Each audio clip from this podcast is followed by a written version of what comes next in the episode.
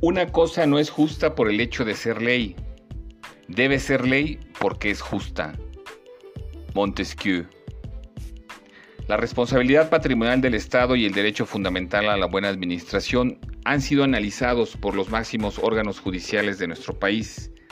Es el caso del cuarto tribunal colegiado en materia administrativa del primer circuito con sede en la Ciudad de México.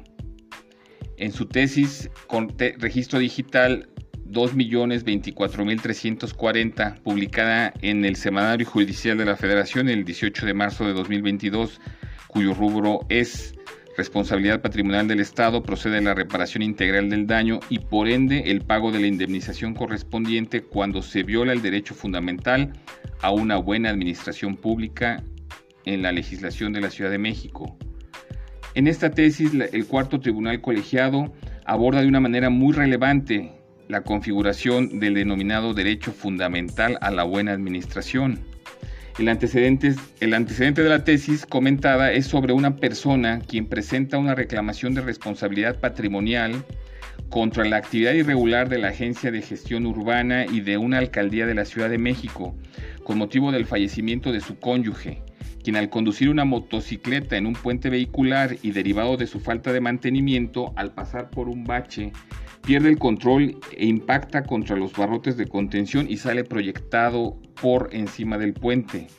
El cuarto tribunal colegiado determinó que procede la reparación integral del daño y por ende el pago de la indemnización por responsabilidad patrimonial del Estado, cuando se viola el derecho fundamental a una buena administración pública al demostrarse la concurrencia de hechos y condiciones causales entre el daño patrimonial causado y la actividad irregular reclamada.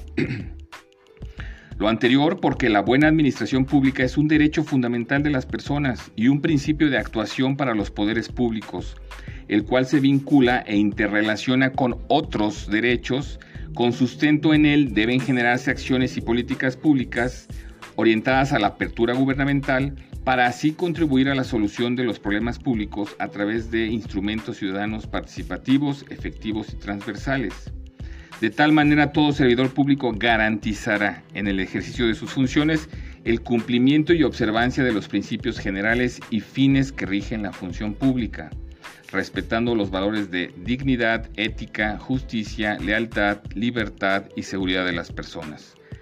En Querétaro, los principios que inspiran el derecho fundamental a la buena administración están previstos en la Constitución Política del Estado Libre y Soberano de Querétaro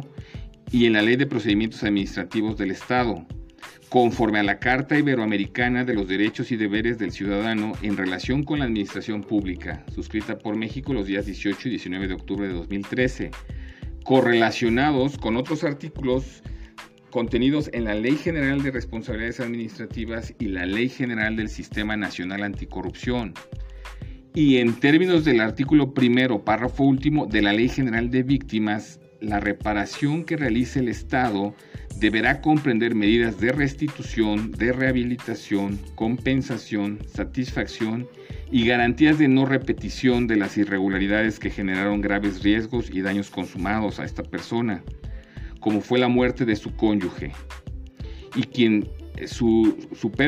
solicitó de la reclamación por responsabilidad patrimonial a la Ciudad de México y será compensada económicamente. Lo anterior porque es una obligación legal de las autoridades de Ciudad de México el dar un adecuado mantenimiento a las vías de circulación vehicular, según establece allá la Ley de Movilidad de la Ciudad de México.